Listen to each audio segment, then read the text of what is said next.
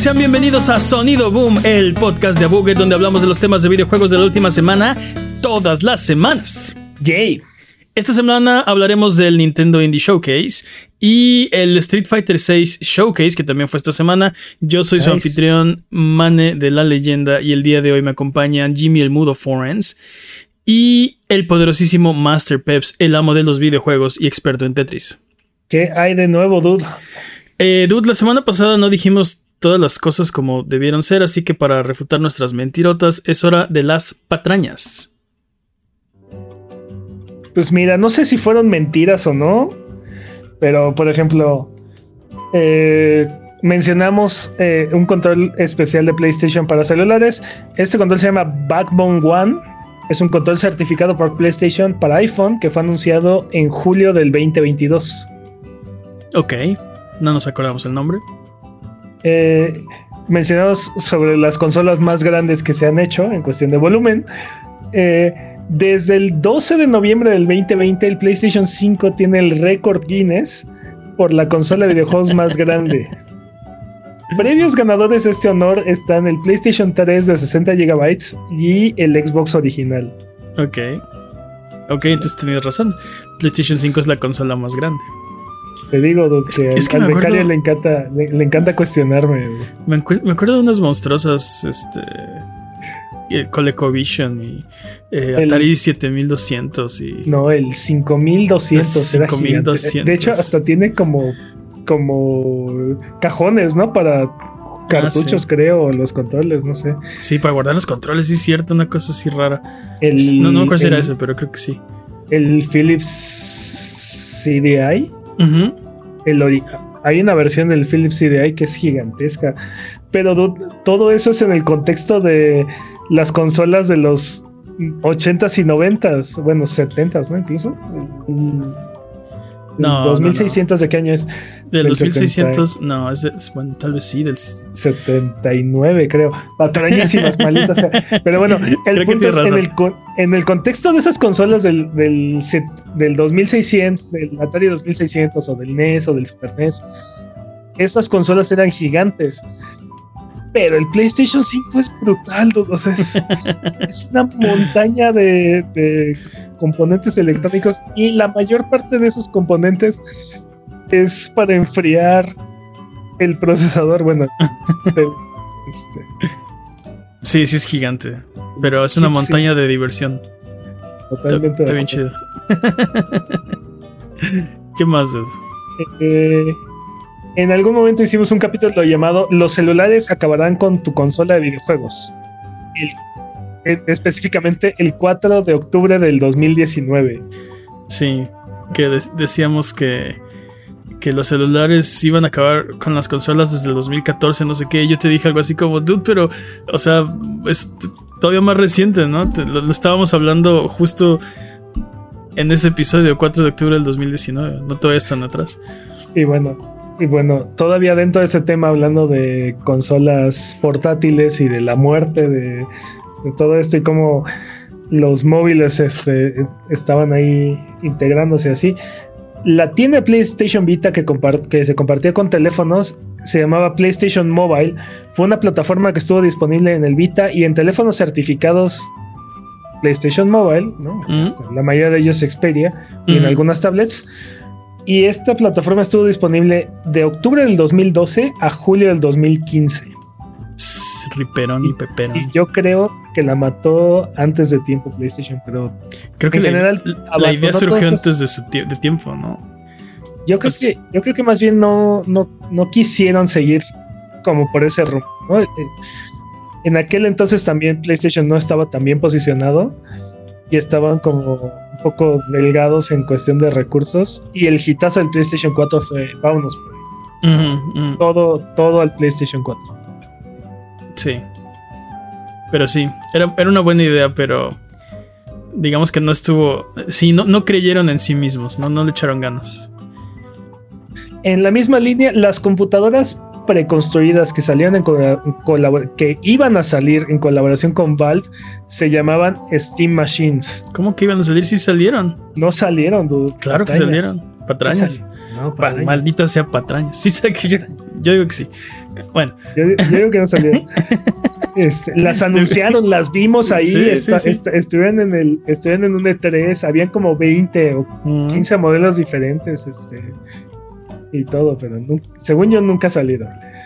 Eh, las editoriales que Arabia Saudita podría comprar con sus 13 mil millones de dólares podrían ser Ubisoft, Konami, Square Enix, Capcom, CD Projekt Red y Sega. Y de ahí para abajo, ¿no? O sea, hablábamos, por ejemplo, de Volver si quisieran, ¿no? Y les sobrarían 12.999 mil Pero aparte, con esa cantidad de dinero le alcanza para combinar varias, ¿no? O sea, Ubisoft y Sega, por ejemplo. Sí. O, Capcom y Square Enix. O... Oh, no, cállate, no. Arma tu propio paquete. Oh, no. la función de Peace Walker con redes de Wi-Fi que te permitía reclutar soldados a través de, de estas redes. Eh, al detectar diversas redes cerca de, tu PSP, asignaba soldados con características a esa red. Ok. Digamos que, por cada red de Wi-Fi creaba un soldado diferente. Entonces esto forzaba a los jugadores o, aprovechaba el hecho de que estabas en la calle topándote con diferentes redes de Wi-Fi y te permitía buscar este, te, incentivaba ¿no? a buscar nuevas redes o, utilizar estas redes. Cosa que ya no está disponible en la versión HD. Sí. Eh, otro, dato otro dato cultural de Peace Walker tiene una misión de crossover con Monster Hunter. Sí, cierto. Puedes sí. pasar, ahí. sí. Oye, pues era, este, Peace Walker era el Pokémon Go antes de Pokémon Go. Totalmente, desde Portable Ops ya estabas acá fultoneando tus, tus soldaditos. ¿Qué más? Este, tiempo, digo, basta de patrañas. basta de patrañas. Si mentimos durante la emisión de este podcast, tú puedes ser la policía antipatrañas, nos puedes corregir en nuestras redes sociales, videos de YouTube, streams de Twitch, discord.io diagonal a buget, o ya si quieres verte más acá y enviarnos un correo, nos, lo puedes mandar a contact.abuget.com. Vámonos con las notas de hoy porque quiero que hablemos del Nintendo Indie World Showcase, que eh, no sabíamos la semana pasada que iba a pasar, así que no les pudimos avisar, pero sí pasó. Ah, lo anunciaron durante la semana y, lo tuvimos en la misma semana. Y digo, esto no es un Nintendo Direct, así que son juegos eh, en general más pequeños, pero no por eso eh, menos buenos o menos emocionantes. Nada más nos esperen un Tears of the Kingdom en este, en este showcase. Cuestionable, sí. Eh, creo que parte de lo interesante de este evento es que esto, muchos de estos juegos, si no es que todos, no solamente van a salir en, plataformas de Nintendo. Sí. Sino es que ya están disponibles en otras plataformas. Algunos ya están disponibles, eh, sí. Y tienes razón. Ah, si no, bueno, si no todos, por lo menos la mayoría de los que a mí me interesan eh, son multiplataforma. Y tuvo varios interesantes. Digo, hay unos este, Nintendos Indie Showcase que la verdad, o sea, traen como menos calidad o no traen tantos. Esta vez me gustó, fueron varios, por lo menos unos 4 o 5 que, que definitivamente me llaman la atención. Eh, o, o, no sé, DLC para, para juegos que ya, que ya tengo, cosas así. Eh, por ejemplo, uno, uno que quisiera que habláramos, eh, Rift of the Necrodancer. se, ve, muy chistoso ese juego, Si, si, escuchan el nombre, pues les suena, ¿no? O sea, que no ya había un juego así como. como del Necrodancer. Crypt, ya, había, ya había varios. Estaba la versión de Hyrule y estaba la versión. Bueno, antes de eso, la. la o sea, estaba Cadence of Hyrule, creo que se llamaba, y, y Crypt of the Necrodancer. O sea, es que es Crypt of the Necrodancer y es Crypt of the Necrodancer Cadence of Hyrule, me parece, ¿no? sí, sí. Sí, pues sí, es, o sea, estamos hablando del mismo estudio, estamos hablando de un juego en esa, en esa, en esa vena como de juegos rítmicos, eh, pero es otro concepto diferente. De hecho, me recordó un poco como a Guitar Hero. Eh, ándale, ándale. Lo único que no me, me, gustó mucho cómo se ve este juego y, y la idea del combate está interesante porque como que va, hay diferentes perspectivas de así. Nada más la única parte que se me hizo así medio rara fue la, del yoga. Sí. Sí, sí, sí.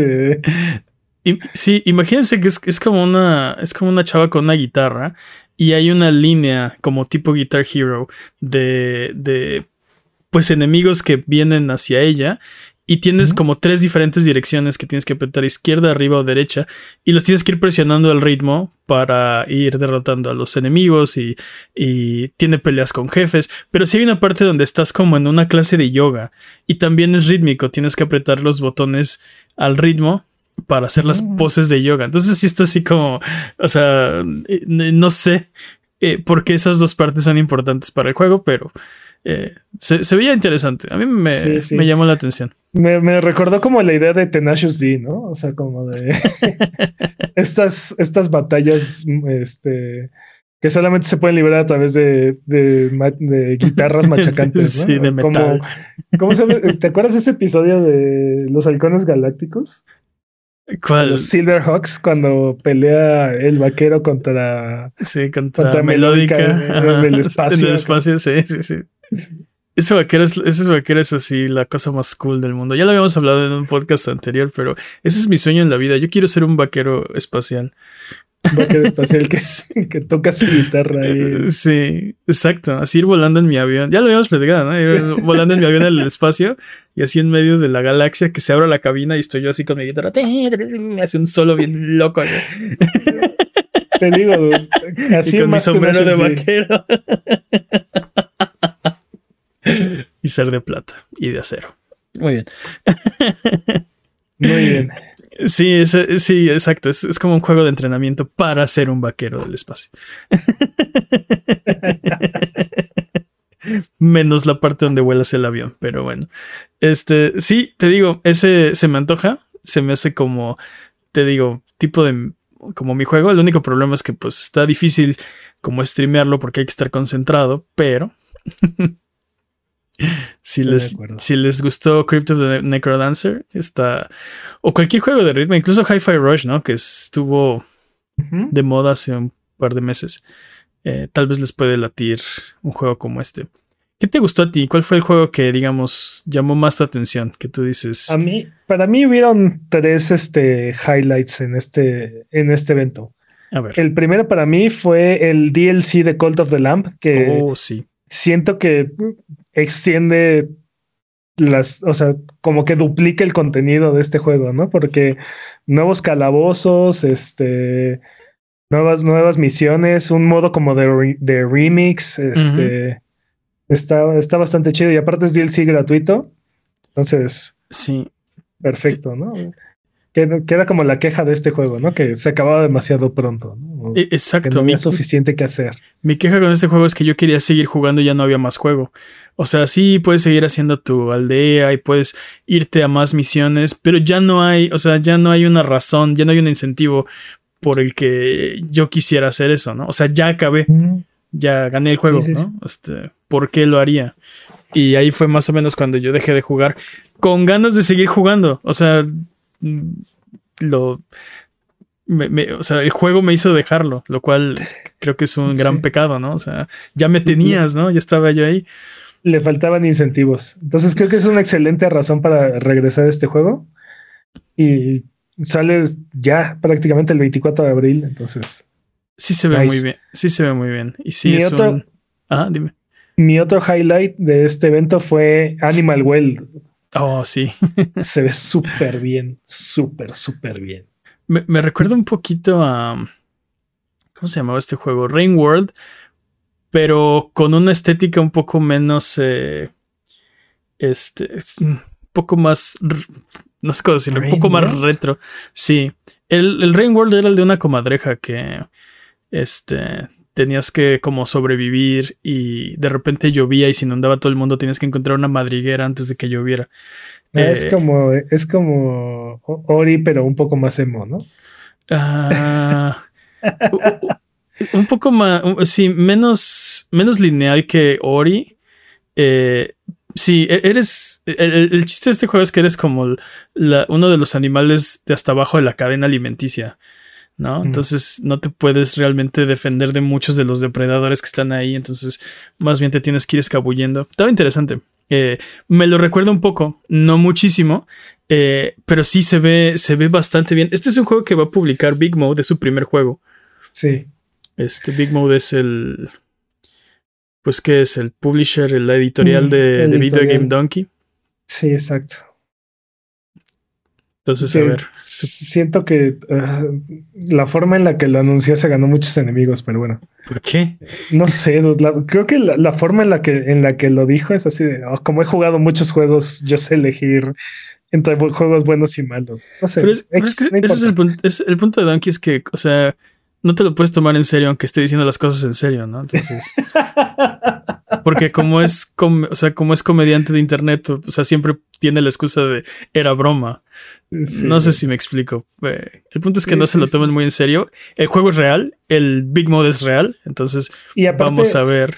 creo que eligió un juego con una estética y con un concepto bastante interesante, entonces se ve bastante prometedor. prometedor. Creo que fue de lo más interesante que, que Sí. hubo en el evento, pero definitivamente así mi, mi número uno de este evento. Y Pero, que- espe- pero espera, ni siquiera hemos dicho que es Animal Well, ¿no? Si alguien no ha visto Animal Well, ¿qué, qué, qué es? Sea, es- es buena, buena suerte describiéndolo, ¿no? Pero es un juego, es un juego 2D como con una estética pixel art muy, muy oscuro, muy retro, ¿no? Sí. Tiene muy pocos, tiene muy pocos este, frames, muy pocos píxeles, por, Sí. o sea, es muy abstracto el arte. eh, y muy, minima- muy minimalista, oscuro. diría, muy minimalista diría yo.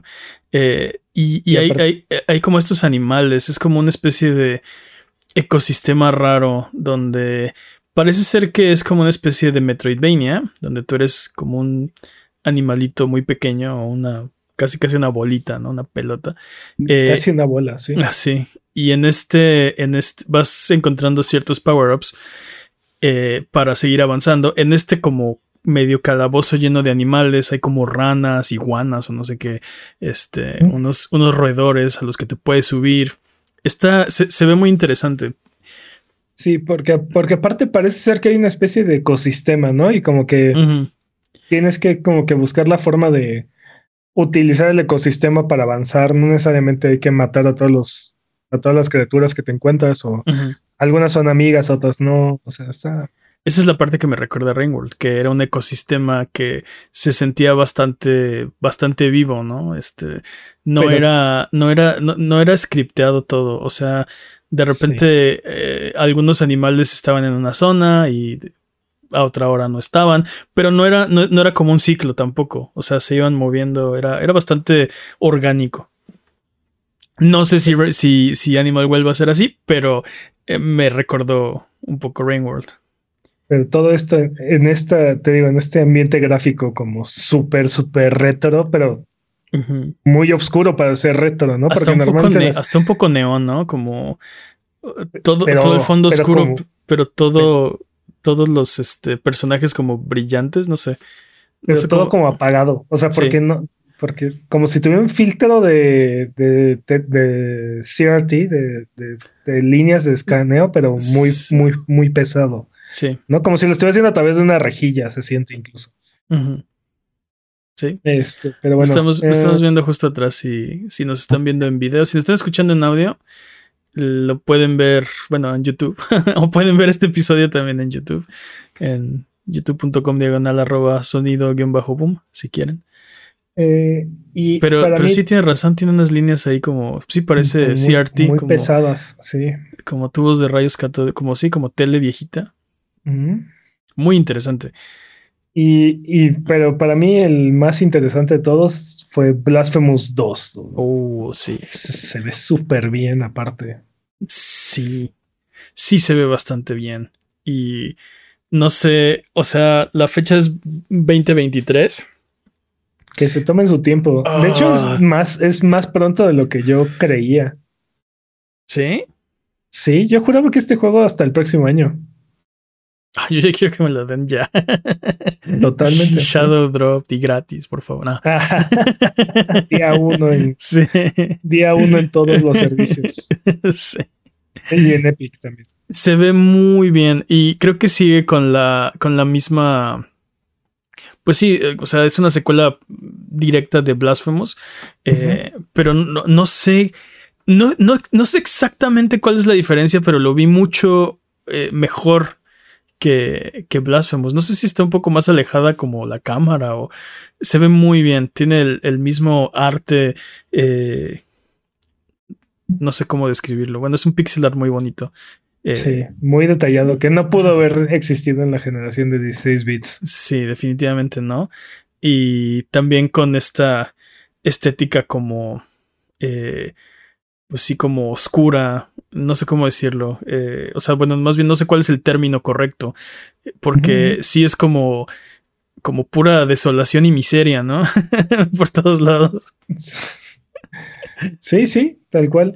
Te digo, se ve, se ve muy bien, se ve que es más de lo, o sea, no, no es que suene mal, ¿no? Pero es más de lo mismo, mejor, ¿no? Este. Sí, es que, es que suena mal, pero es, pero es algo bueno, es más blasphemous, ¿no? Exacto.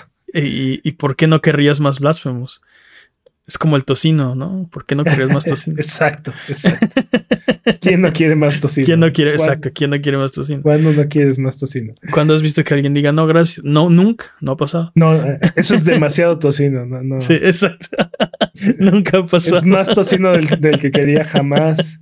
Así es blasfemo, ¿no? Es como el tocino. Este.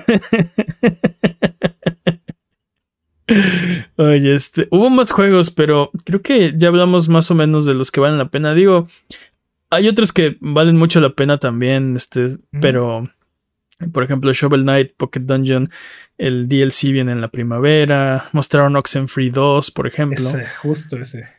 Este, sí, sí, sí. Eh, ¿Qué más?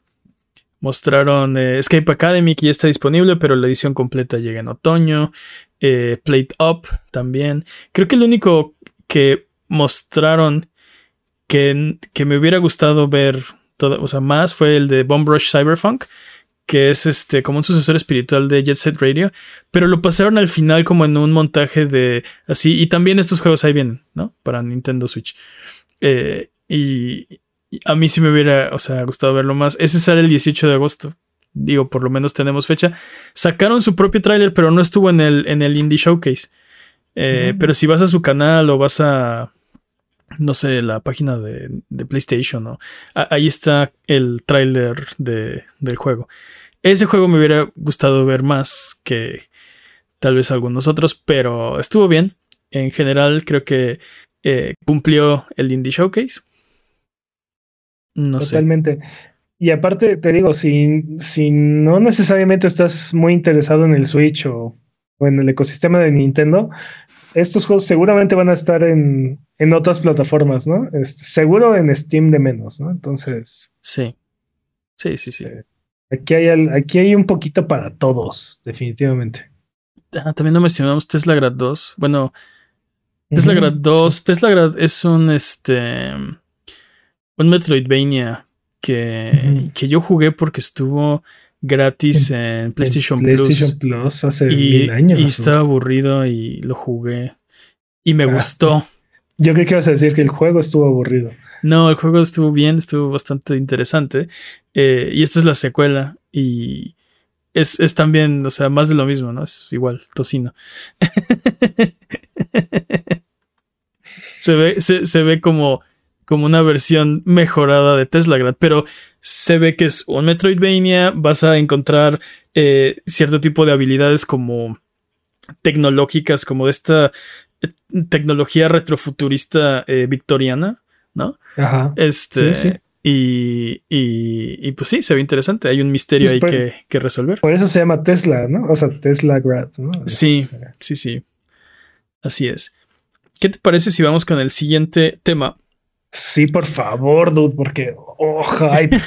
hype, porque esta semana también tuvimos el Street Fighter 6 Showcase y, y bastante sustancioso, bastante, bastante eh, carnita en los huesos. Y quiero, quiero que empecemos diciendo que el demo de Street Fighter 6 está ya disponible en PlayStation 4 y PlayStation 5. Boom, ¿no? Shadow Dropped.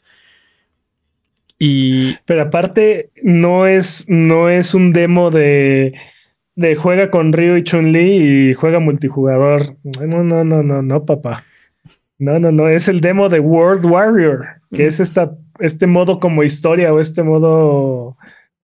Lo, lo mencionaste como Yakuza-ish. Sí. ¿No? Es Este, que- crea tu, crea tu personaje y recorre la ciudad de Metro City, este, no Nueva York, pues. es- No, sí. No confundir con Nueva York.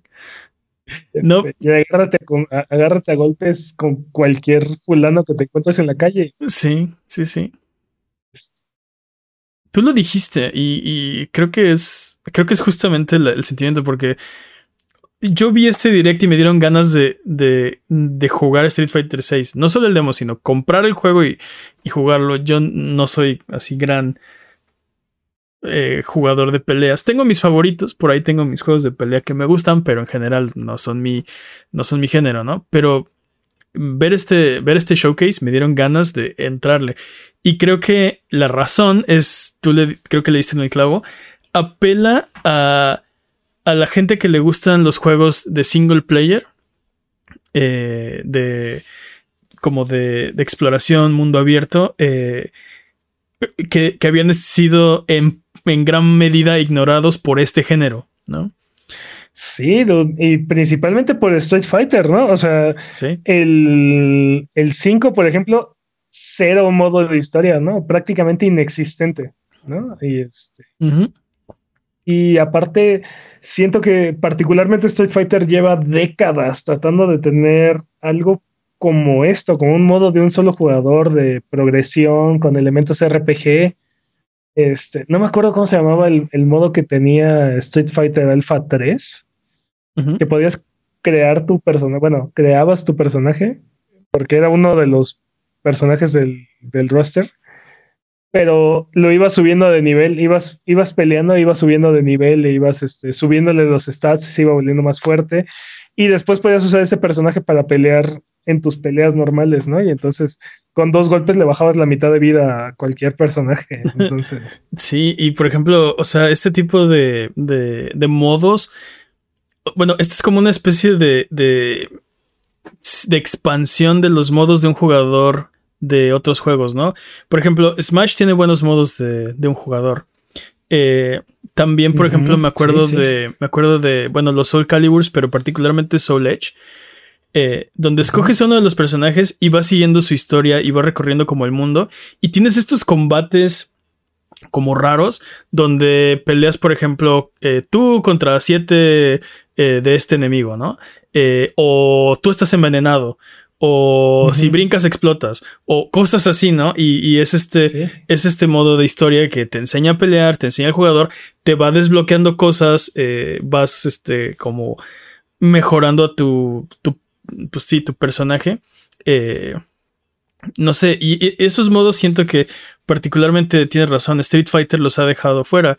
Mortal Kombat, por ejemplo, hizo, tuvo la genial idea de, ok, vamos a hacer una campaña de, de historia eh, donde... está interesante, ¿no? Eh, Aparte. que- sí, y, y donde está integrado el juego de pelea.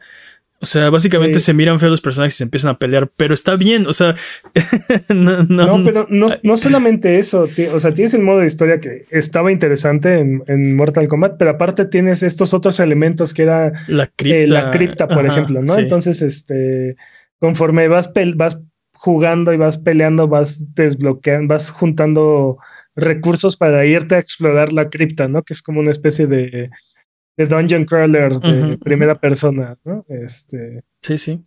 y aparte tenías los, tenías eh, los modos de las torres, este, tienes tu torre diaria y tenías tu torre semanal, me parece. Tañas, tiene, tiene mucho tiempo que no agarro un Mortal Kombat, ¿no? Pero tenías como estos, estos retos como semanales, diarios, este, Sí, lo en de, línea. lo de ¿no? cualquier Eh, live service, ¿no? Ajá.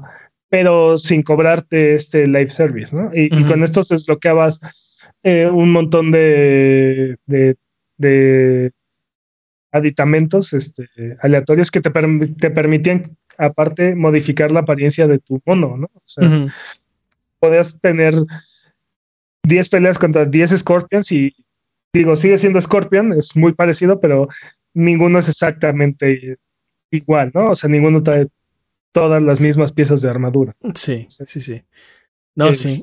Y, y- y creo, creo que esto que está haciendo Street Fighter, Porque básicamente lo que, lo que, lo que hizo fue, ok, eh, ¿quieres jugar Street Fighter?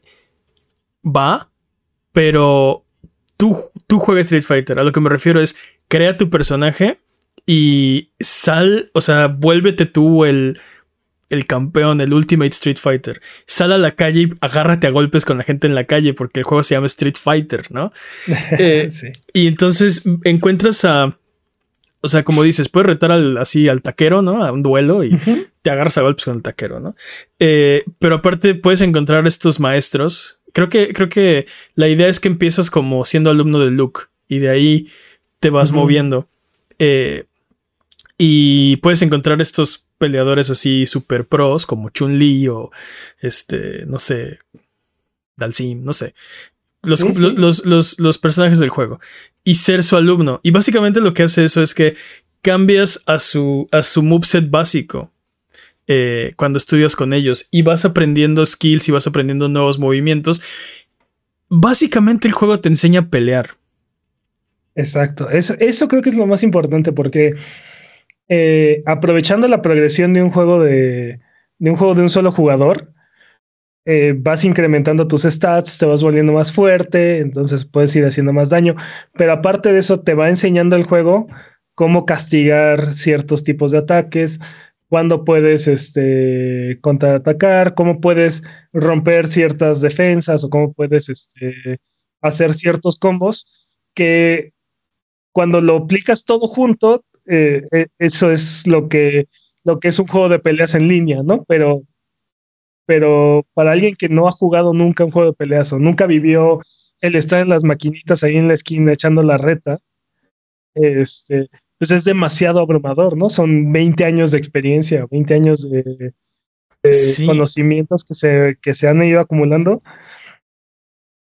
Y yo, yo lo he vivido, ¿no? O sea, enseñarle a alguien a lanzar un, una Duke en una Buget, ¿no? Este, una Buget, es, es, es este, una tarea monumental, ¿no? No entienden el concepto. Sí, el, problema es que eh, como, cuando, cuando una persona ya sabe y le está tratando de enseñar a otra, lo abruma en vez de, en vez de ayudarle, porque siente que está muy difícil, nunca va a hacer lo que tú estás haciendo.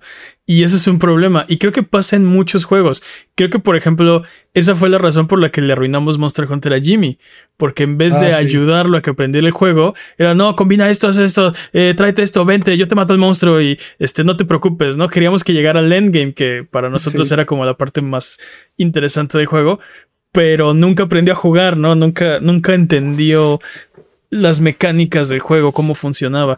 Y, no solamente eso, sino que aparte fue tan desagradable la experiencia que lo, alejó por completo, ¿no? O sea, no le gusta, a Jimmy no le gusta Monster Hunter.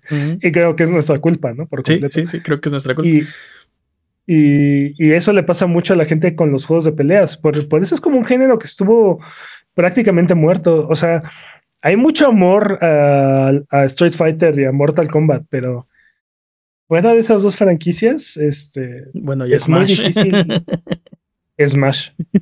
fuera, de, fuera de esas tres franquicias, es muy difícil que alguien se acerque. E incluso para Smash es un juego muy, muy, muy, muy fácil de, de introducir a alguien al juego.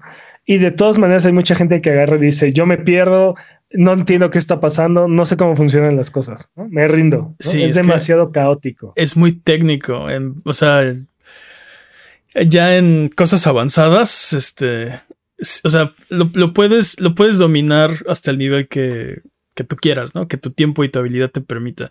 Y, y sí, ese es el problema, que asusta a la gente que llega, es que es nueva en el juego. Y creo que le pasa a la mayoría, si no es que a todos los juegos eh, online multiplayer como ya establecidos. Porque también una persona que nueva que llega a Call of Duty es lo mismo. Y una persona nueva que llega a Fortnite es lo mismo. Y, o sea, es, es difícil eh, mantener la accesibilidad al juego y mantener a la gente que lo lleva jugando años contenta también, ¿no? Pero, por ejemplo, creo que en algo como en Call of Duty o en Fortnite, ¿no? El elemento de el elemento de aleatoriedad, sí, ¿no? O sea, este es e, el hecho de que puedas caer en medio del mapa sin nada o en un área con muchos recursos, pero que no haya gente y que te permita, este, como irte equipando y así. Eh, o toparte a alguien ¿no? que no te haya visto y, matarlo, eh, te puede permitir ganar, ¿no? O al menos llevarte un par de kills antes de, antes de perder. Pero en un juego de peleas, nunca le vas a poder ganar a alguien que, que sabe jugar mejor que tú. O sea, sí, sí. igual en FIFA, ¿no? O sea, jamás vas a poder ganar a alguien que juega mejor que tú. No hay suficiente. No hay suficiente caos. No es como en Mario Party o, en, Mario Kart. Este, y hay tanto caos que por más bueno que seas, de repente concha azul, rayito. Sí, de hecho, sí, de hecho. roja. ¿No? todo, todo, se acumula y de repente ibas ganando y terminaste en séptimo. Sí, de hecho creo que esos, esos juegos asustan a la gente que empieza a jugar bien. Empiezan a jugar bien y dicen, no, no, sácate. O sea, no puede ser que por esta tontería perdí, ¿no? Ajá, ¿no? O no importa lo que haga, o sea, si voy muy bien o voy muy mal, de todas maneras. Gano y pierdo el mismo número de veces, ¿no? No importa. No pasa nada, ¿no? Pero para los casuales eso es, eso es perfecto, ¿no? Porque puedes ir súper mal y de todas maneras te diviertes o puedes ir muy bien y te, divertiste, ¿no? Porque pasaron cosas raras, ¿no? chistosas. Pero en un juego de peleas eso no pasa. Pero eh, también anunciaron que iban a introducir como modos de modos de fiesta, ¿no? Este mostraron ahí que eh, podías poner que eh, el primero en tirar cinco veces al oponente mientras, mientras atravesaban varios este, todos la pantalla, este, ganaba, ¿no? sí. No sé qué otro tipo de reglas podías poner. Eso, eso me recordó como a The Love, ¿te acuerdas? de, Uncharted, 2, sí.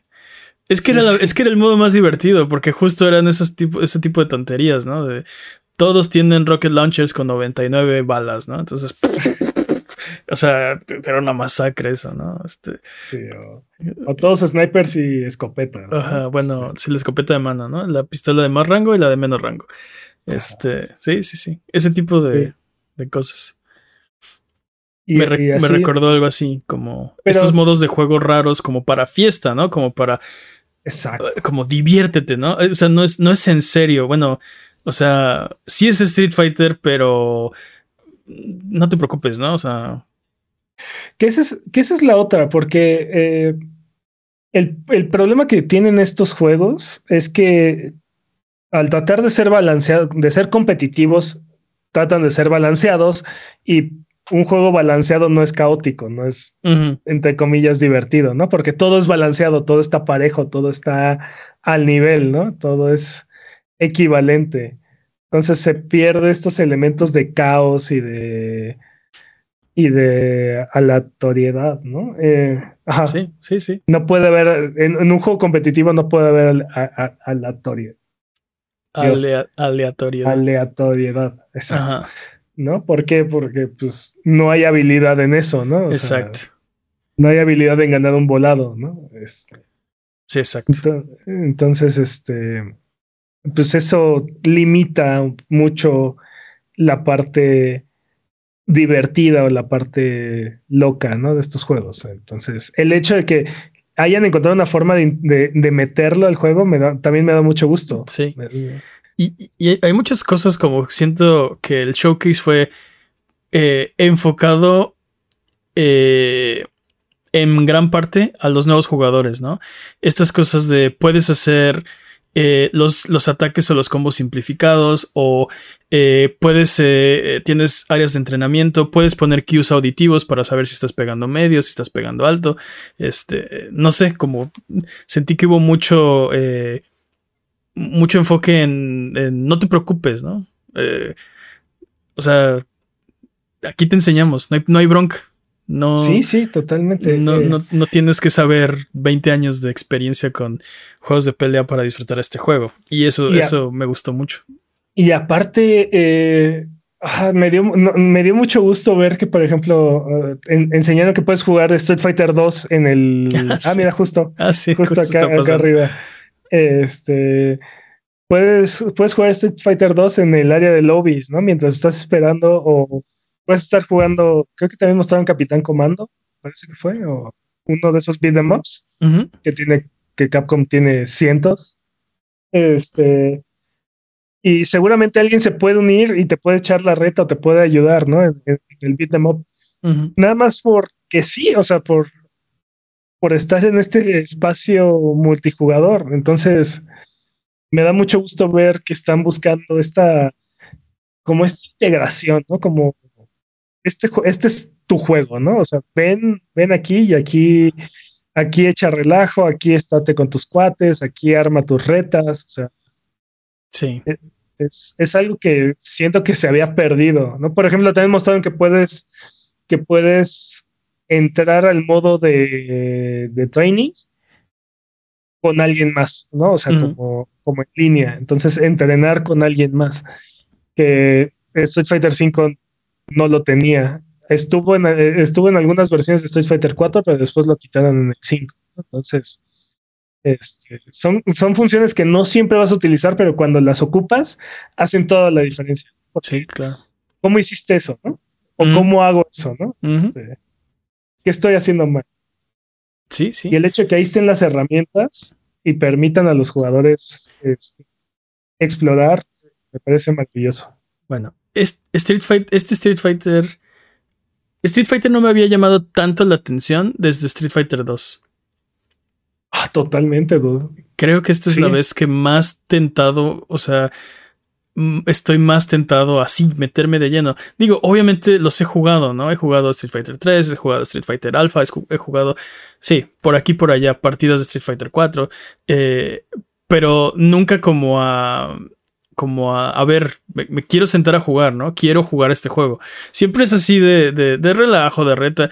Eh, o sea, de la misma forma que juego FIFA, ¿no? Mis amigos que juegan FIFA, me pasan un control, eh, vamos a jugar y perder porque que estoy haciendo, este, y ya, ¿no? Pero te digo, no, no me había llamado la atención así desde Street Fighter 2. Ese juego sí lo tenía, o sea, era esencial cuando salió, por ejemplo, para Super Nintendo. O, o sea, lo tenías que, lo tenías que jugar. Es que era el juego. Street Fighter 2 era el juego, O sea, sí, sí, sí. En todos lados. Es más, no sabíamos cómo hacer torneos de Street Fighter 2 y todo el mundo estaba queriendo jugar este, torneos de Street Fighter 2, ¿no? Este, y todo el mundo quería organizar torneos y te regalaban un montón de cosas y así. Este, todo el mundo creía que era el mejor jugador de Street Fighter 2, ¿no? bueno, yo todo el mundo aseguraba que te podía repartir el hocico jugando Street Fighter 2. Sí, eso es cierto. Y todo el mundo se sabía los trucos y, o sea, ¿cuántos rumores no escuchaste de Street Fighter 2? ¿Cómo desbloquear a Evil Ryu y a este, Akuma. y, que, ah, Shenlong está en el juego y hay que desbloquearlo. Sí, sí, sí, sí. ¿Cuántos rumores no escuchaste de Street Fighter 2? O sea, sí, era un fenómeno. Bueno, pues no, he estado tan interesado en Street Fighter como, o sea, hasta este momento. Bueno, no había estado tan, tan interesado hasta ahora. Entonces, vamos a ver. Yo, yo, yo sí lo estoy pensando bien duro. Y aparte, y aparte, crossplay, dude, este. Sí va a estar disponible en todas las plataformas. Este, este juego creo que sí va a ser, va a ser grande. ¿eh? Yo creo que Street Fighter 6 viene con Toño. El demo está ya disponible en PlayStation 4 y PlayStation 5 y sale en una semana más en Xbox y Steam. Entonces, o sea, el 26, depende que ya estén viendo esto. Que es posible que ya esté disponible para ustedes. O sea, ya está disponible. Definitivamente ya está en PlayStation 4 y PlayStation 5. Si es 26 de abril o después, ya está disponible en todos lados.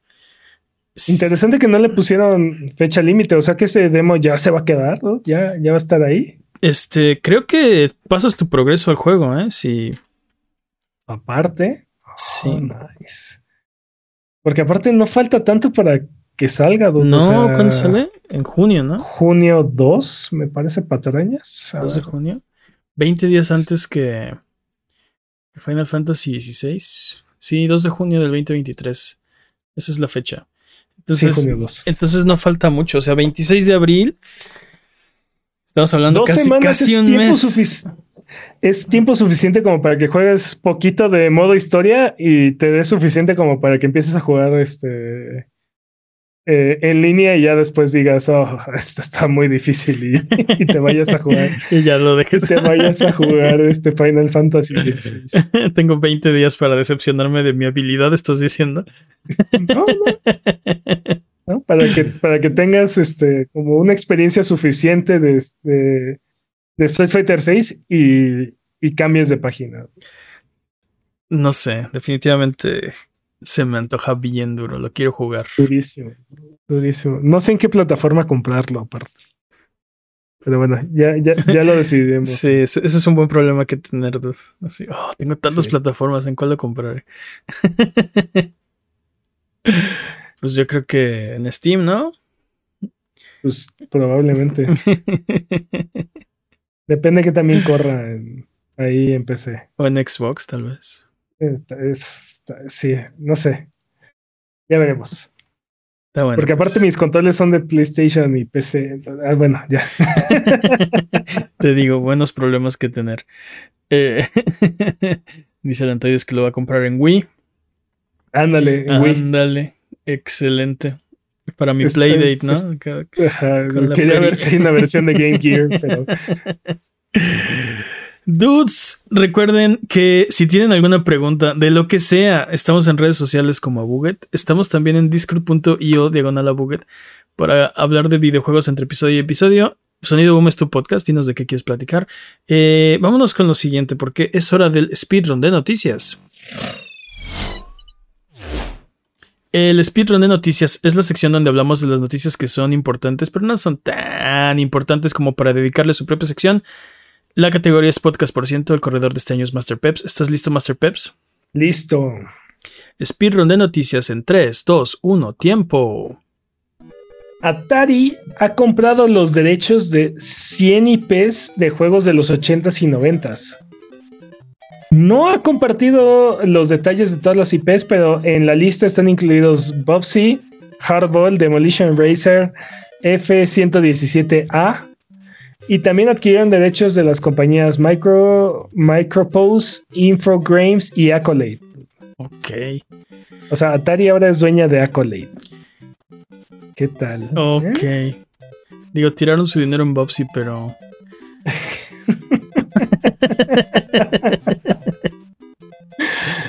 Ah, habrá quien, habrá quien no esté de acuerdo con ese argumento. Hay opiniones. Sí, definitivamente.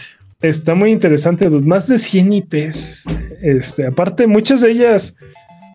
Así, si Bobsy y Hardball son sus. y Demolition Racer son sus perfiles más altos. Que Este, compraron. Sí, dude, está, está interesante. Y aparte, recordemos que la semana pasada o antepasada anunciaron que compraron a Night Dive Studios.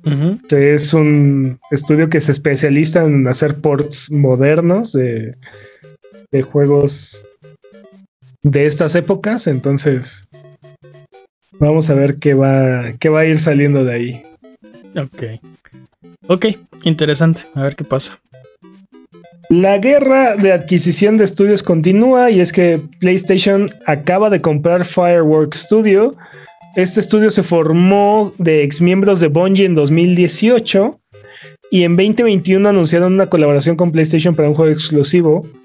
Y bueno, ahora han llevado esa colaboración a otro nivel. dude. Entonces, Sí. el vigésimo estudio de PlayStation. Dude. PlayStation está armando su propio Halo. Pieza por No, pieza. no sé si lo logren, ¿eh? Están comprando Bungie, o sea, están comprando Sí, Todo y, lo- y- y las expiezas de Bungie también. exacto, todo, to- exacto. Todos los pedazos que tuvieron que ver alguna vez con Halo los están comprando como guantalete del infinito, lo están juntando. Mientras se queden en Bungie y no empiecen a comprar partes de 343, está muy bien. Oye, también tuvieron hace poquito compraron Haven, que es otro estudio que está haciendo juegos de exclusivos para PlayStation y creo que también es un juego de multiplayer. Entonces, ¿Haven? sí, Haven, el estudio de ¿cómo se llama? Jade ah, ex, ex de EA. Bueno, el punto es que este es el segundo estudio, bueno, que, que recuerdo, que compran recién formado que no tiene, no tiene ningún juego y que están trabajando en juegos exclusivos para PlayStation de multiplayer. Eh, este de Haven, me acuerdo que lo reportamos aquí, ¿no? sí, sí, sí. Lo, fue hace como un mes, ¿no? Mes y medio, una cosa así. sí, fue hace más. Mes y medio. Patrañas. Bueno, ¿Cuándo compró, ¿Cuándo compró PlayStation a Haven Yo creo que Pero sí, vienen con, vienen con todo PlayStation. Y bueno, PlayStation no fue el único que compró un estudio esta semana. También esta semana Sega adquirió Robio, el desarrollador de Angry Birds, este, por 706 millones de euros. Ah, mira, dice Pontius08 en el chat Jade Raymond. Gracias. Jade Raymond es la de Haven Studio. Pero bueno, X. 706 millones de euros. Si se espera que esta compra se concrete en septiembre. Ya Robio ya aceptó. Entonces ya, o sea, nada más estamos esperando a que se concrete eh, las partes legales que deben de concluir antes de septiembre. Y yo solamente tengo, espero que Sega regrese Angry Birds a las tiendas digitales. Este. que recordemos Robio recientemente las, las quitó porque según ellos es un juego demasiado exitoso y entonces no permite que sus otros juegos horribles de, Angry Birds este, eh, llamen la atención. Mejor hagan un buen juego de modo que no, o sea, que opaque Angry Birds original y ya. O que se pongan a vender peluches, de todas formas, o sea. No, no, hay, razón para quitar, para, para andar quitando juegos. estoy de acuerdo. Y bueno, la compra de estudios no termina ahí porque Epic también adquirió Aquaris, que son los desarrollos de Horizon Chase Turbo, con la intención de convertirlos en, Epic Games Brasil y que ayuden al desarrollo de Fortnite. Ok. Me parece un poco triste porque eh, Horizon Chase eh, Turbo es un juego muy interesante y me hubiera gustado más seguir viendo estas propuestas como entre nuevas pero retro de, este estudio, pero sí. Fortnite, Fortnite. Maldita consolidación de la industria. Ya dejen de comprar cosas. Hagan sus propios estudios, no los compren. Yo espero que, mira, pero lo que me da esperanza es, eventos como el Indie Showcase que siguen mostrando muchos desarrolladores muy competentes, pequeños, pero que están, que tienen ahí propuestas interesantes. Sí, lo que me preocupa es que en el momento en el que se vuelvan, dejen de ser pequeños para volverse ligeramente medianos, llega alguien y los compra, ¿no? Así es. O, hacen un Judge Club y se vuelven publishers, ¿no? Eso, eso no lo veo mal, está bien mientras, mientras, mientras nazcan y crezcan, está bien, ¿no? El problema es que nacen, crecen y se los come un lagarto así. ¿no? Antes de que lleguen adultos, ¿no? o, qué? O mueres un héroe o, creces para convertirse en, villano. en, el villano, así es. No sé. Vamos a ver. Te digo, los indies, los, los indies me siguen dando esperanzas. Entonces. Sí, los indies son la esperanza del mundo. Nintendo va a agregar cuatro juegos de Genesis a Nintendo Switch Online Expansion Pack. Estos son Flicky, Kid Chameleon, Pulseman y Street Fighter 2 de Genesis. Ok. Yo jugué Street Fighter 2 en Genesis y era una cosa muy incómoda. ¿Lo jugaste con el, con el control de tres botones o de seis botones? No, con el de tres botones. Ah, eso explica todo, Sí, Digo, de todas formas, no, era la versión inferior, si me preguntas, pero.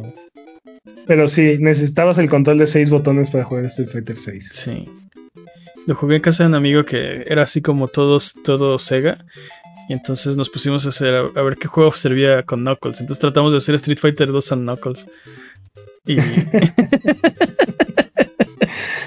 ¿Por qué con Knuckles? Ah, porque lo ponías encima de. Sí, el, de, Knuckles era como un adaptador y arriba le ponías el Sonic 3.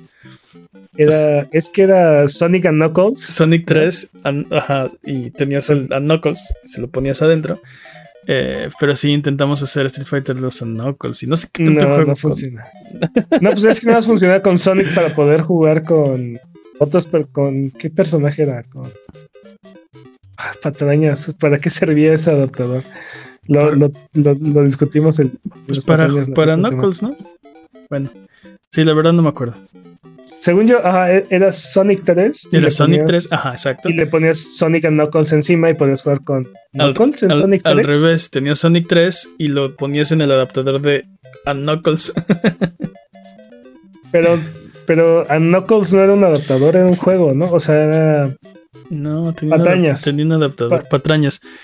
Y, sí, yo también crecí con Super Nintendo, no con Genesis, así que recuerdo que lo jugué, pero no me acuerdo exactamente cómo. Te digo que eran dos cosas, era una, o sea, eran los cartuchos como, como de Super Nintendo y un adaptador y ponías uno en el otro. No, no, no, o sea, es que pantarañas, ¿no?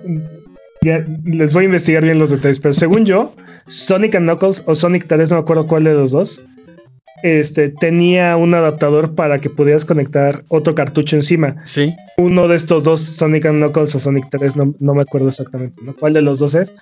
Y eso te permitía en, en el cartucho que tenía el adaptador jugar con uno de los personajes de que solamente salía en el otro juego. Te digo que según yo era Sonic 3 y se lo ponías en, un, en el Sonic and Knuckles, cosa, no me acuerdo. Sí, Sonic, bueno, batallas, X. Porque recuerdo que tratamos de jugar Street Fighter, Street Fighter 2 a Knuckles. Y no funcionó, pero bueno. ¿No funcionó? No. no, pues no, no salía, no salía Knuckles. No. Ni Ryu. Ni Ryu. Fíjate que esta semana salió a la luz un trailer que a mi parecer es demasiado eh, cae en la categoría de si es demasiado para ser verdad, entonces no lo es, ¿no? Pero bueno, esa es mi opinión. El juego se llama Unbound. No, se llama Es un juego en el que se supone que juegas como un policía, eh, pero desde la perspectiva como desde su bodycam. Y la cuestión es que se ve muy realista. ¿Es un record? Sí, pero se llama un record.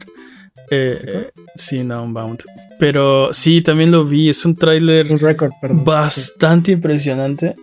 Eh, sí, si es verdad, estamos viendo ya un nivel cercano al fotorrealismo. Obviamente ayuda muchísimo que es, como un juego desde la perspectiva de una body cam. Entonces ayuda mucho la, perspectiva este, chueca de la cámara. Es como una GoPro, ¿no? Eh, pero sí se ve sí se ve. Como una bodycam. Sí, como una bodycam. Sí se ve bastante. Bueno, el, las imágenes que, compartieron, que están en la página de Steam, si lo quieren checar, se ven increíblemente reales. al, punto que he visto mucha gente que, que están como. Eh, ¿Cómo se puede decir? Sí, como asustados de lo real que se ve.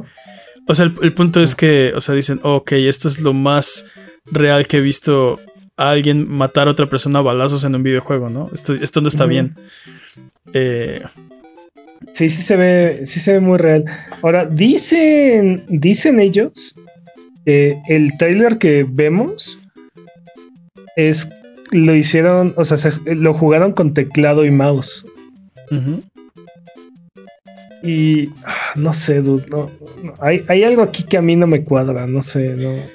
Bueno, si esto es real, si el juego existe y se ve así como te lo están presentando, ¿qué opinas? Se ve muy impresionante. definitivamente aquí es sería el verdadero salto generacional, ¿no? O sea, desde la generación de PlayStation y, Nintendo 64 no hemos visto un salto generacional tan grande, ¿no? Sí. Yo digo que, o sea, que si sí es verdad, estoy interesado en este juego y estoy interesado en más juegos con este nivel de, de, realismo, ¿no? Bueno, con esta sensación de que esto es algo real. Y lo que yo estaba leyendo los comentarios, gente que te dijo que estaba asustada y así, me recordó mucho el debate de, por ejemplo, Mortal Kombat. Así de esto ya lo, esto ya lo hicimos, esto ya, ya, habíamos brincado esta barrera de oh no, es demasiado sangriento. ¿Sí me explicó? Y. Sí.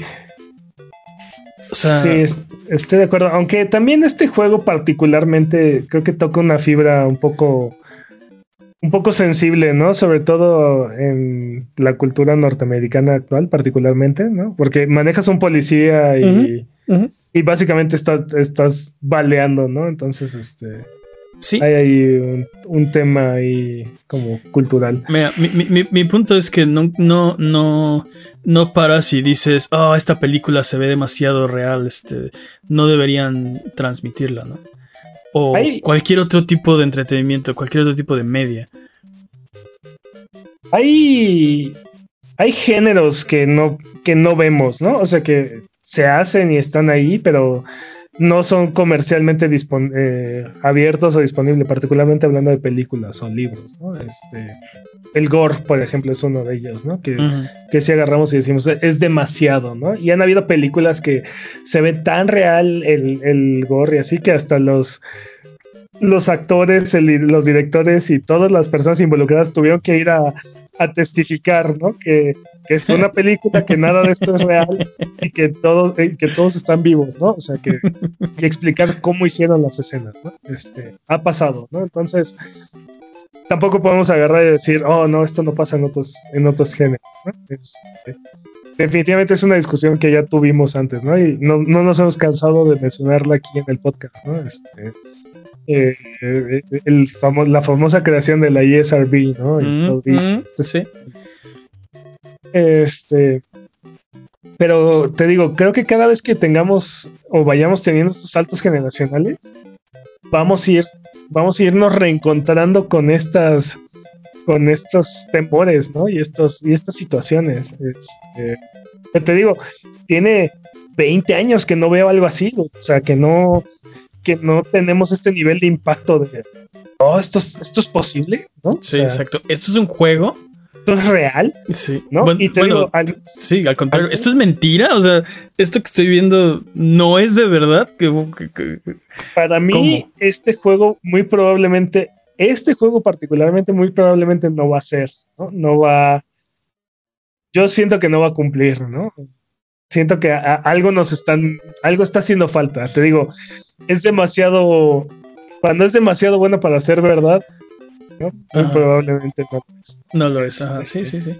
Pero vamos a ver, ¿no? Eh, se ve muy prometedor. En teoría, lo, discutimos aquí hace varias semanas, ¿no? Este, cuando vimos el showcase del Unreal Engine 5, en teoría el, el Unreal Engine da para esto y más. Sí. Eh, sí. exacto. Esto, esto sería como los primeros juegos en Unreal Engine 5. Espérate a. O sea. A que le agarren la onda, ¿no? Este... Sí, así como vimos cómo brincó la generación de Play 3 de principio a fin, ¿no? Y, este, en, teoría el Unreal Engine 5 da para esto y más. Entonces, este podría ser el primero de estos videos o videojuegos que vemos que son demasiado fotorrealistas, ¿no? Sí. Sí. Vamos, y, y, sí va a tener problemas, ¿no? Alguien va a tomar este footage, ponerlo en internet diciendo una historia falsa de cómo algo pasó y todo el mundo se lo va a creer, tus abuelos lo van a retuitear, tus, tus tíos lo van a publicar en Facebook y van a decir, oh no, mira esto. Sí. va a haber problemas, pero tenemos que brincarlos. O sea, yo creo que la, la opción incorrecta sería eh, hacerlo un tabú, ¿no? Y decir, no, no, no, no podemos hacer eso.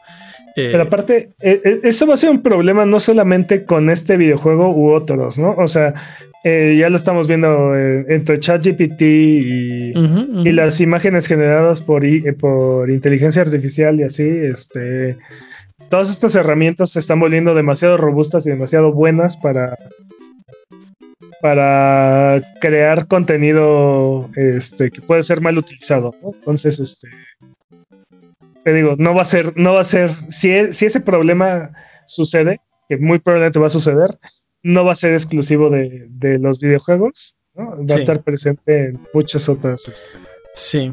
En muchas otras áreas, ¿no? Entonces. Sí. Porque aparte, también recordemos que los Real Engine no solamente se está utilizando para hacer videojuegos. Ya lo vimos que se usó para hacer estudios de grabación de caso de. ¿De, de Mandalorian. No, no, pero de, de, del deporte que fue mundial, ¿no? El mundial de, de Qatar. para, para películas y series como El Mandalorian, ¿no? Este, y vete a saber hasta dónde va a llegar esta, e, estas, e, el uso de esta herramienta. Te digo, lo que, lo que vimos hace un par de semanas, bueno, hace un par de semanas, este, hace un par de meses, eh, en, el, en el showcase del Unreal Engine 5, eh, fue brutal, ¿no? Vimos cosas muy impresionantes, muy realistas y aparte muy fáciles de hacer, ¿no? O sea, es como toda esta combinación que juntas, o sea, van a ser hiperdemandantes para tu hardware, pero van a ser 10 veces más sencillas de crear para los desarrolladores, ¿no? Entonces. Sí. Y, no te ves tan lejos. O sea, por ejemplo, este. Arma 3 ya ha pedido públicamente a sus usuarios que no hagan videos falsos con el footage de Arma 3, ¿no? Porque se ve muy realista también, ¿no? Se ve como, como pues sí, escenas como de guerra, ¿no? Pero aparte, a pedar matar no es nuevo. No, no es nuevo.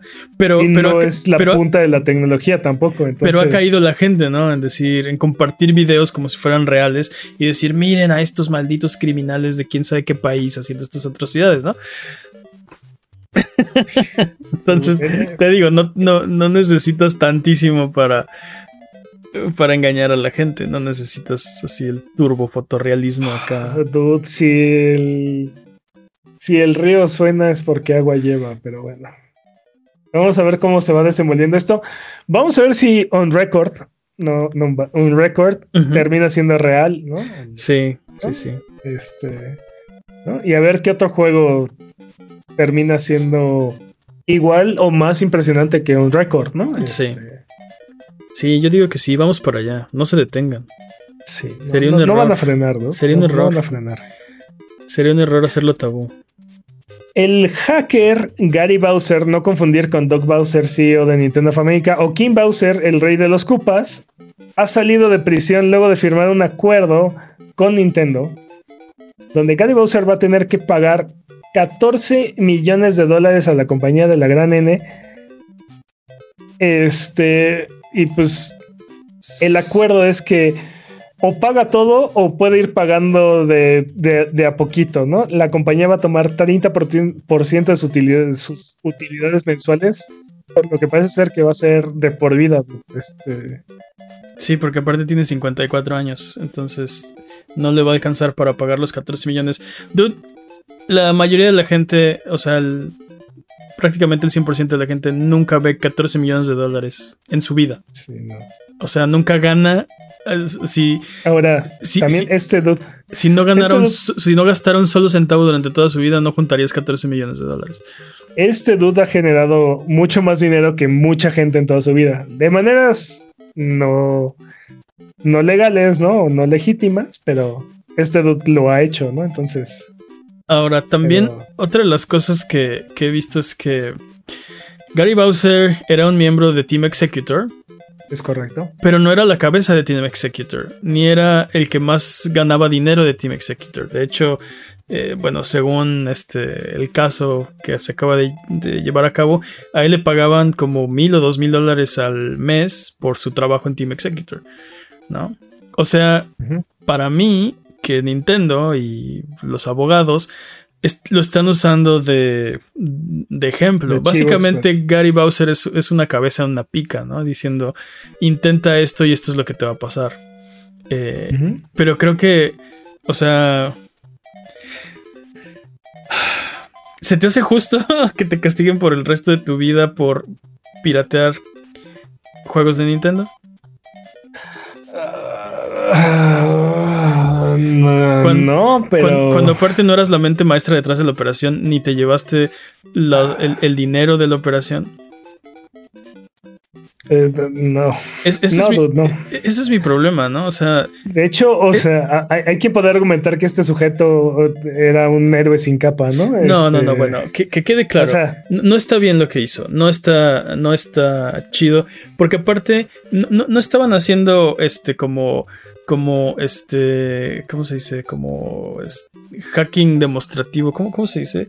Eh, no, lo estaban, ¿no? lo estaban haciendo por una causa. Deja tú si es ético o no ético, porque creo que, creo que, creo que en este caso, o sea, no era ético. Pero no lo estaban haciendo para, para poner las cosas para el público, para. No, había un. No el motivo era económico. Estaban vendiendo estos este, aparatos para, para hacer hacking de las consolas de Nintendo, ¿no? Eh, entonces, o sea, de que está mal, está mal. No, no, creo que no, no tiene justificación. O sea, creo que sería. Creo que no, no, se puede defender sus acciones, ¿no? Difícilmente podrías decir. Lo que, lo que estaba haciendo Gary Bowser era algo bueno, estaba bien. Pero de eso a. Y ahora tienes que pagar el 30% de, de. Puedes argumentar lo mismo por parte de Nintendo, ¿no? Mucho de lo que hace Nintendo no está bien. o ah, mucho de lo que hacen todas estas megacorporaciones no está bien. Sí, totalmente. Pero al final de cuentas, pues quienes tienen la ley de su lado, pues son ellas, ¿no? Entonces, eh, eh, la justicia y lo correcto y lo no correcto, pues es. No necesariamente van de la mano. Eh, ¿Es justo o no es justo? Ah, no sé qué decirte, te digo.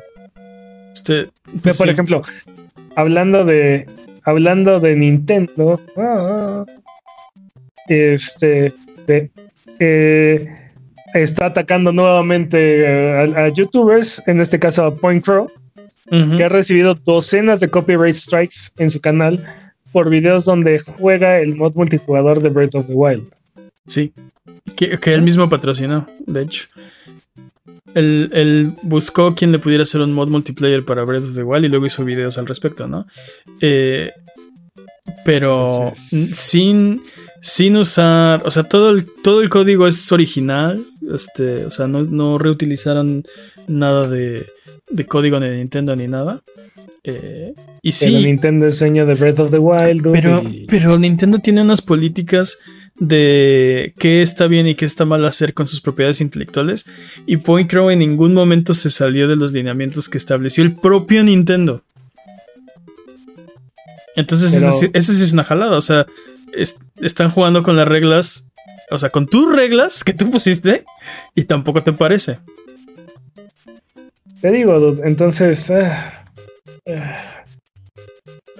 Pero bueno, vamos a comprar por vigésima vez Pokémon Red, ¿no? Exacto, y, Mario Bros. Red of the Wild sale el 12 de mayo, no digo, no, este Tears of the Kingdom. Bueno, y bueno, cambiamos a buenas noticias. El Playdate ha vendido el doble de lo esperado. Ha alcanzado la cantidad de 53 mil unidades. Ok. Digo, es una consola nicho y así, chiquita. es el doble de lo que esperaban. El doble de lo que esperaban. Y las primeras 20 mil la vendieron en los primeros 20 minutos. Muy bien. Muchas felicidades, campeón. Está chido. Y, otras, buenas, otras buenas noticias. La actriz de doblaje Donna Burke parece haber filtrado el desarrollo de o un, de un remake o un remaster de Metal Gear Solid 3 en, eh, en, sus redes sociales subió fotos donde parece haber indicios de este proyecto en el que está trabajando. Entonces, nada, nada discreto, al contrario, ¿eh? todo así como. Sí, porque. nuevamente el talento de. El talento, este. casualmente filtrando estos, estos proyectos. Sí, para los que no lo vieron, posteó una foto en Twitter eh, donde dice grabación en progreso. Y está sosteniendo, quién sabe qué es, como una revista o... No, como una carpeta. Sí, como una carpeta, quién sabe qué. Y dice Snake Eater. Y es un. Es como una especie de ocelote con un parche. Y dice Snake Eater. Es un gato, ¿no? Es un gato con, un parche y un camuflaje, un pues de pues camuflaje. está como moteado. X. El punto es que, o sea, ha sido más obvio. Digo, puede ser que no tenga nada que ver, pero puede ser que tenga todo que ver. Otra de, otra de, las fotos que sube en la mesa, o sea, se ve como la computadora donde están trabajando, y en la mesa hay unas hojas que tienen la letra de la canción de Snake, Snake O sea, nada más falta que. Sí, que David Hayter salga a decir. Así casualmente. Sí, como cuando grabé todas las líneas de Snake Eater, el remake que va a salir este año. Así de. muy, probable, muy probablemente ya no va a estar David Hayter. Retráctate, Peps. quién, quién, va a ser este.? No sé, este. Otra vez Kiefer Sutherland. No, no, no, no. Lo contrataron porque no hablaba. Ese fue. Ese fue el punto de. Necesitamos a alguien que actúe muy bien porque no va a hablar su personaje. No, ni idea, ¿no? No, tiene que ser David Hater. Debería ser, pero. no, Creo, no, Creo, que sea, ¿eh? No, no, no. No, no me digas eso. Decepción instantánea. Edri Selva. Selva. bueno, Diablo 4 va a tener otro beta o Server Slam, eh, así es como lo llaman ellos, del 12 al 14 de mayo. Ok. Todas las clases van a estar disponibles y tendrá un level cap de nivel 20. Nada del progreso se va a pasar al juego final, pero si los jugadores logran ciertos objetivos, van a desbloquear ítems exclusivos que se van a pasar a su cuenta en la versión final del juego. Ok. Entonces, un gracias por jugar. Pues es como prestigio. yo estuve aquí en el beta. La medallita. E hice esto específico. Exactamente. Ok. Tiempo. Tiempo. Ah, ¿Cuánto fue el tiempo? No, nos estamos. El problema no era Jimmy, ya ves. Vámonos de regreso porque es hora de frotar la lámpara maravillosa y subirnos a las alfombras voladoras para irnos a la tierra de los descuentos. Arbano, ¿qué nos tiene esta semana? Esta semana en PlayStation 5 Slime Rancher está en 5 dólares y Hollow Knight Void Heart Edition está en 7.5 dólares. Ah, eso no dijimos, cómo quedamos este, esperando Silksong este, en el Indie Showcase. Ya sabíamos que no iba a estar, y no, y no está Jimmy aquí como para torturarse, autotorturarse al respecto. ¿Qué? Aquí está Jimmy. Jim, ah, bueno. Se, autotortura en silencio, es lo que veo. Exacto. Su voz, su, voz, su, voz está dañada, entonces no podemos escucharlo. ¿Qué más, eh, en Xbox, Sable está en 175 pesos. Y Shantae Half Genie Hero está en 125 pesos. Ok. En Switch, Splatoon 3 más 3 meses de Nintendo Switch Online están en 1279 pesos. Y The Pathless en 420 pesos. Ok. Sí, son como como 400 pesos de descuento, 300 pesos de descuento. Más o menos. Bueno. Es hora de las dobles ofertas de PC. Venga. En PC, Panzer Paladin está en 75 pesos. Uf. Super, super juegazo, se los recomiendo. Eh, Hades está en 141 pesos. Ah, juegazo. Transistor está en 46 pesos. Todos estos en Steam. Otro juegazo. ¿Sale? Y bueno, nunca podemos dejar de, recomendarles Vampire Survivors, que ahorita está en 47 pesos también en Steam. Ni dos Y si, si, ninguno de estos precios les parece, Beyond Blue y Never Alone están gratis en la Epic Game Store. Aprovechen. No hay mejor precio que gratis. Correcto. Ok, ¿Esas, esas son las ofertas? Esas son las ofertas. Ok, Arbano del turbante bien, parado y la gema bien pulida. Si tuviéramos que, si pudiéramos escoger solo uno de estos juegos, ¿cuál nos recomendaría? Dude, se dan cuenta que por menos de 250 pesos pueden llevarse patañas. Por menos de 300 pesos pueden llevarse todos los juegos que les dije de Xbox. Digo, de PC. Sí. Panzer Paladin, Hades, Transistor y, Vampire, Survivors con, con, con Vampire tienes, pero. Vampire Hades serían menos de 200 pesos. Deberías jugar Panzer Paladin, yo creo que te va a gustar. Panzer Paladin. ¿Tú lo jugaste, no? ¿Alguna vez en stream? No, no, no, ese juego todavía no. Ok.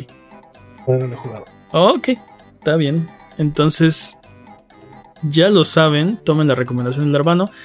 Eh, Sonido Boom se transmite en vivo todos los viernes en la noche y en twitch.tv diagonal a Buget. No, no, se transmite todos los viernes en la noche en twitch.tv diagonal a Buget y todos los lunes en tu plataforma de podcast de confianza y en formato de video en youtube.com diagonal arroba sonido-boom. Eh, Vámonos con. ¿Qué hora es? Vamos con Rubalcade o te lo duplico y se lo doy a la siguiente persona. Yo creo que lo duplicamos y lo damos a la siguiente persona. es que nos fuimos muy largo otra vez. Sí. Ah. Casual. el, el, speedrun salió rapidito, ¿no? Sí, sí, media hora, sí, rapidito.